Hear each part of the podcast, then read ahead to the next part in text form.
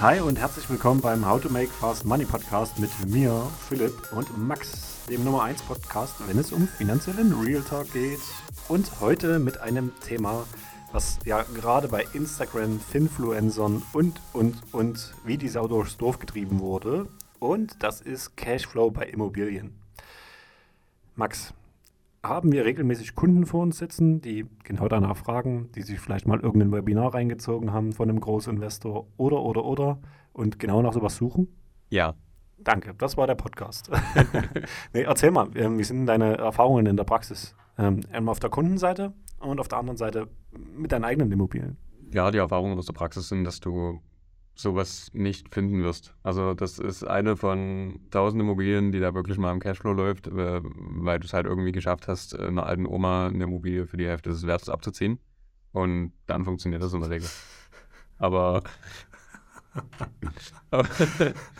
das ist öfter, kommt öfter vor, als man denkt. Aber ja, ähm, das, das sind, glaube ich, so die, die Praxisbeispiele, wo das funktioniert. Ähm, muss man ja auch dazu sagen, dass diese ganzen Webinare und diese ganzen Coaches und so, ähm, sich mittlerweile relativiert haben, weil sie gemerkt haben, oh, das gibt es eigentlich gar nicht mehr. Deswegen machen wir jetzt andere Webinare und, und Coachings und beraten die Leute dazu, wie sie, äh, keine Ahnung, irgendwo Steuern sparen oder was auch immer. Und Holding. Du brauchst eine Holding. Du hast 3000 Euro Einkommen, du brauchst eine Holding. Genau, du musst unbedingt eine Holdingstruktur bauen und äh, ach so, äh, Steuern sparen tust du übrigens auch, indem du eine, Cash, äh, eine Immobilie kaufst, die nicht Cashflowt. Ähm, und deswegen verkaufen wir dir jetzt einfach eine Immobilie und unser Coaching. Ähm, ja, kurz ausgeschweift, sorry. Ja, wir haben ja dann auch noch das Thema äh, Coaching in der nächsten Folge. Also von daher, äh, guter Übergang. Das, das kommt auf jeden Fall noch mit rein, ja.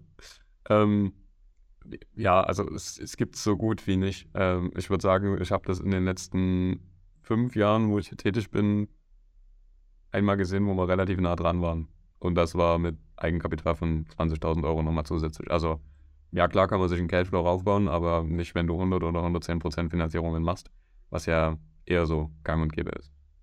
Ähm, Gerade jetzt durch das höhere Zinsumfeld, logischerweise, ähm, wenn du 5 bis 6 Prozent äh, Annuität hast aktuell, also die Gesamtrate aus Zinsen und Tilgung, dann musst du halt erstmal ein Objekt finden, was da am Plus läuft. Und das wird es einfach nicht geben, weil das Ding ist, wenn die Miete steigt, dann wird tendenziell auch der Preis steigen.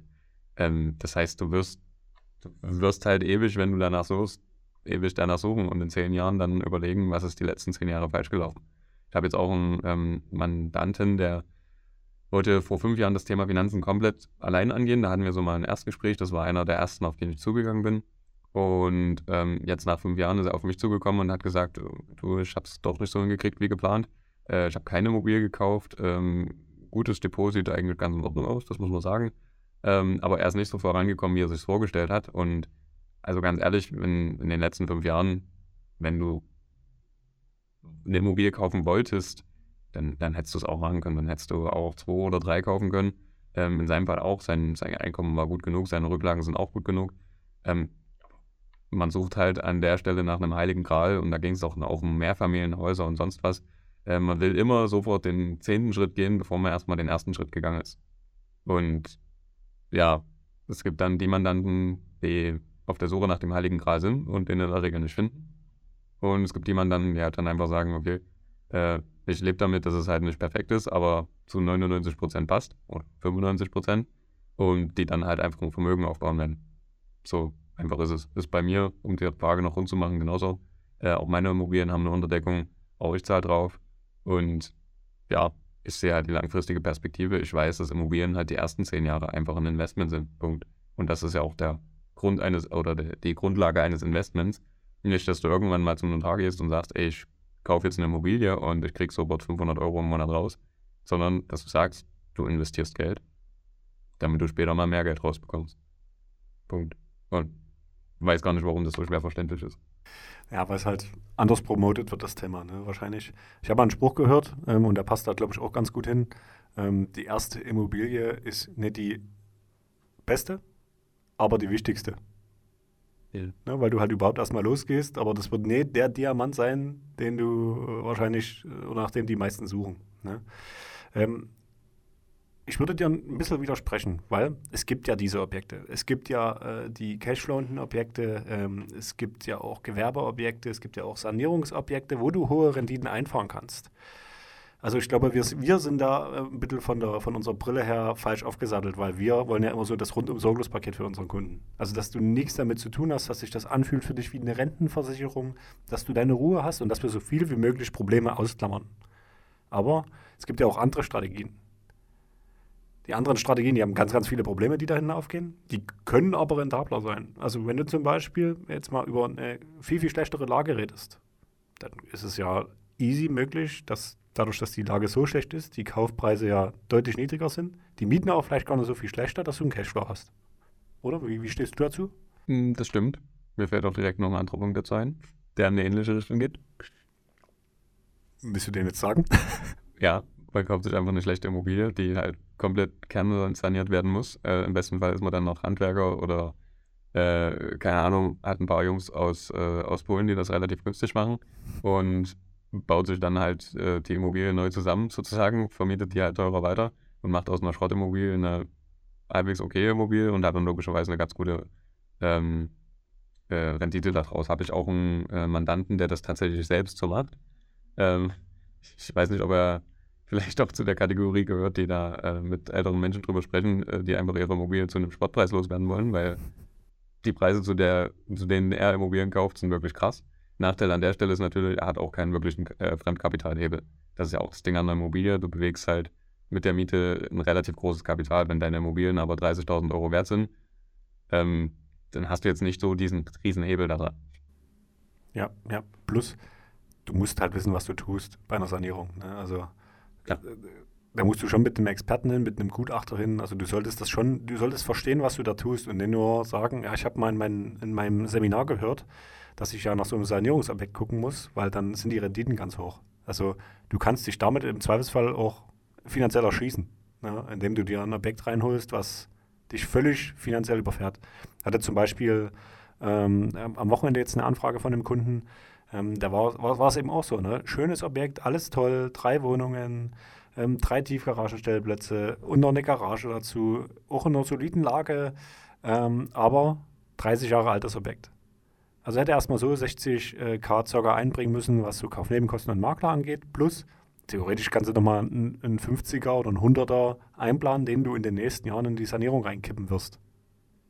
Wenn du das nicht auf dem Schirm hast, dann ändert sich das ganze Spiel ein bisschen. Ne? Ähm, bedeutet, du musst genau wissen, was du da tust. Wenn du weißt, was du tust, hochrentabel. Hat er es dann auf dem Schirm? Nee. Deswegen hat er mich gefragt. er war auch, ähm, er hat gesagt, du Philipp brauchst du mir jetzt, er hat mich am Sonntag gefragt, du Philipp brauchst du jetzt nicht beantworten.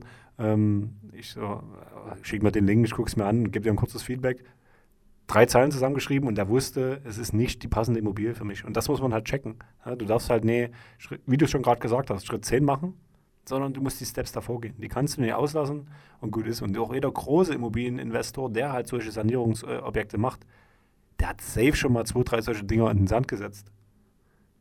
Obwohl es ein Profi ist. Also checke da erstmal genau, was du tust und äh, auch die betriebswirtschaftliche Betrachtung dahinter musst du betrachten, weil von dem Kunden, von dem du gerade erzählt hast, Max, dann hast du mir, glaube ich, gesagt, dass der auch nicht mehr arbeitet, oder? Also der arbeitet an der Immobilie. Ähm, nee, das war auch ein anderer. Äh, aber den gibt es auch, genau. Der arbeitet an der Immobilie, weil der äh, früher quasi im Handwerk war und jetzt einfach seine Fähigkeiten nutzt, um die Immobilie auszubauen. Ähm, aber er, äh, der zweite Mann dazu zu sagen, ähm, der hat sich auch ein Mehrfamilienhaus gekauft und baut das jetzt komplett alleine aus. Aber das bedeutet auch, dass er jetzt aus seiner Arbeit raus ist. Wahrscheinlich auch noch anderthalb bis zwei Jahre sein wird. Äh, um dann am Ende einen Cashflow zu haben von 2000 Euro. Das teilt er sich mit einem Kollegen. Ähm, sind es quasi 1000 Euro an Cashflow, die da irgendwo rauskommen, tendenziell. Erstmal nett, aber du musst das halt für dich mit einkalkulieren, ne, dass du eben ein paar Jahre raus bist, Ersparnisse aufbrauchst und so weiter und so fort. Also geht da nicht blauäugig ran an so eine Geschichte. Das klingt einfacher, als es ist. Ähm, plan das ganz genau durch, bevor du sowas machst. nicht, dass es so einfach klingt, aber ja. ja, gut, wir haben zwei linke Hände, also insgesamt vier, aber von daher für uns ist es nichts. ja. Ähm, und noch ein anderer Punkt ist, ähm, dass du vielleicht äh, in, in, Gewerbeflächen investierst, weil dort sind die Mietrenditen auch deutlich höher. Also, keine Ahnung, ein, ein Einkaufszentrum, Klassiker, was man halt so hat, oder im Baumarkt. Ähm, dort hast du ja teilweise brutal hohe ähm, Mietrenditen, weil du auch brutal hohe ähm, Mieten kassierst. Ne? Aber auch da, ähm, anderes Spielfeld, andere Regeln, ganz anderer Markt und ganz, ganz wichtig, die Banken wollen das gar nicht mit dir spielen.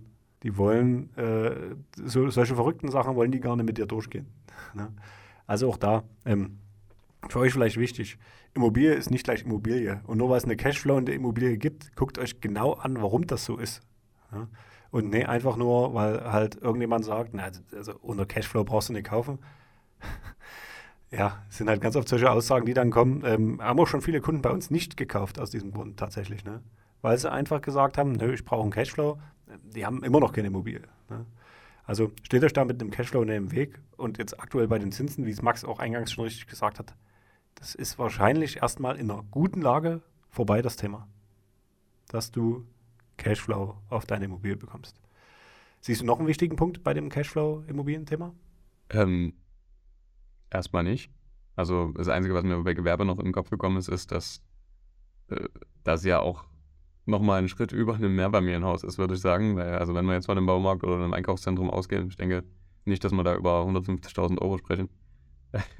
Sondern packen wir vielleicht eher nochmal zwei Nullen mehr ran und dann können wir drüber reden. Ja, plus, ähm, du hast jetzt auch nicht das breite Mieterklientel. Ne? Also gerade wenn du einen Baumarkt hast, dann hast du deine fünf Ketten. Äh, die machen ganz oft langjährige Mietverträge, klar. Aber kann halt auch mal sein, dass das Ding durchläuft. Wichtig für dich, ähm, allgemein bei Immobilien ist vielleicht, ähm, dass du, je größer du bist, äh, was dein Immobilienvermögen angeht, desto mehr Risiko kannst du in dem Sinne auch eingehen. Weil, nehmen wir an, du hast eine Gewerbeeinheit oder ein Sanierungsobjekt und das steht leer oder äh, bringt keinen Cashflow oder was auch immer, dann sind es 100% Mietausfall und 100% Belastung. Nehmen wir an, du hast 10 Baumärkte, dann wären es halt 10%, weil das Ding leer steht. Also ist auch für dich im Handeln was ganz, ganz anderes. Ähnlich wie mit, mit einer ganz normalen Wohnung. Ne? Je größer du wirst, desto einfacher, kalkul kalkulatorisch einfacher wird es auch für dich. Ne? Aber alles beginnt mit was? Den ersten Schritt. Ja, sag's mal laut. Mit dem ersten Schritt. Ganz genau. Das ist, das ist aber was, äh, keine Ahnung, äh, an dem Thema, was, was, was ich immer noch nicht nachvollziehen kann, dass unglaublich viele halt eben diesen ersten Schritt nicht gehen wollen. Also ich kann es nachvollziehen, ich glaube ich zumindest, das nennt sich dann den Kruger-Effekt, äh, dass man halt, wenn man gerade beginnt, sich mit einem Thema zu beschäftigen und gerade so an der Oberfläche kratzt, das Gefühl hat, man weiß alles und ist dort äh, so involviert, dass man, keine Ahnung, die ganze Welt besiegen kann und sagen kann, ich kann ja äh, keine Ahnung, das World Trade Center oder sowas aufkaufen. Ähm, aber, aber, je mehr man sich mit der Thematik beschäftigt, desto mehr merkt man, man weiß eigentlich nichts davon. Und erst wenn diese Phase gekommen ist, besinnt man sich mal wieder und geht halt nicht sofort diesen Schritt zum Mehrfamilienhaus oder zur Gewerbeeinheit oder was auch immer man haben will, sondern merkt halt, oh, ich muss vielleicht erstmal klein starten. Ähm, und, und dann gehe ich halt schrittweise nach vorn. Ich glaube, ich glaub, das ist ein Riesenthema. Psychologisch würde ich es mir zumindest so erklären. Ja, aber das kennst du auch aus anderen Bereichen, dass du am Anfang halt nie weißt, was du nie weißt. Und deswegen halt vielleicht mit einer gewissen Arroganz, äh, vielleicht auch mit einer gewissen Überheblichkeit an die eine oder andere Sache rangehst. Ähm, und das kann dich halt bei Immobilien deine Existenz kosten. deswegen prüfe, was du da tust. Ähm, hol dir die Spezies dazu. Wenn du zwei äh, linke Hände hast, wie ich und wie Max, dann ist es vielleicht nicht deine Strategie. Ähm, ja, und vor allem noch eins ganz wichtig: lasst euch nie von irgendwelchen Coachings oder irgendwas, irgendwelche Großinvestoren Regeln einimpfen, egal ob das der Kauffaktor ist, der Cashflow ist. Die kalkulieren doch ganz, ganz anders als du als Otto-Normalverbraucher. Die haben ganz andere Konditionen, die haben ganz andere Finanzierungsrahmen, die haben ganz andere Kontakte lass, dich da eine, lass dir da eine irgendwas einimpfen, was es nicht gibt. Ja? Genau. Max, willst du abmoderieren? Einen abschließenden Satz mit, einem, mit einer Abmoderation? Hast du gerade Passport? Ähm, ja. ja. Kann, kann, kann, ich machen. Ähm, zu, äh, zu den Kontakten vielleicht nochmal so äh, abschließend. Das ist eigentlich ein unglaublich so wichtiges Thema in diesem ganzen Immobilienbereich, weil äh, ich persönlich wäre nicht an meine Immobilien rangekommen, wenn ich nicht Leute quasi an der Hand hätte, die sich halt mit diesem Thema auskennen. Also ich mache meinen Job, der hat auch sehr viel mit Immobilien zu tun tatsächlich schon. Ähm, aber ich bin halt abs absolut in der Beratung tätig und ähm, ja, ich habe dann einfach Leute, die sich quasi darum kümmern, dass auch ordentliche Objekte rankommen. äh, weil ich einfach gar nicht die Zeit und die Muße habe und deswegen verstehe ich es meistens gar nicht, dass äh, sich das manche Leute noch antun, weil, also ganz ehrlich, die, äh, die, die allererste Wohnung, die ich gekauft habe, die habe ich ja noch nicht mal gesehen. Ähm, wie, wie du es uns auch schon gesagt ehrlich. hast.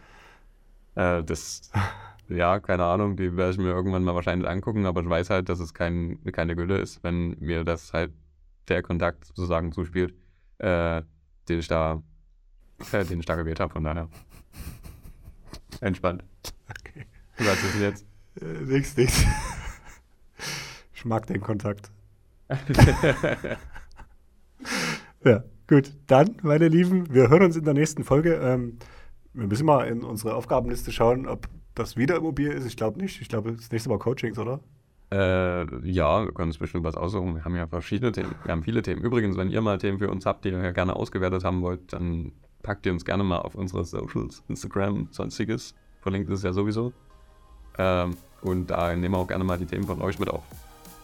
Ganz genau. Mein Akku zeigt mir gerade an, dass die Batterie gleich alle ist. Deswegen, tschüss. tschüss.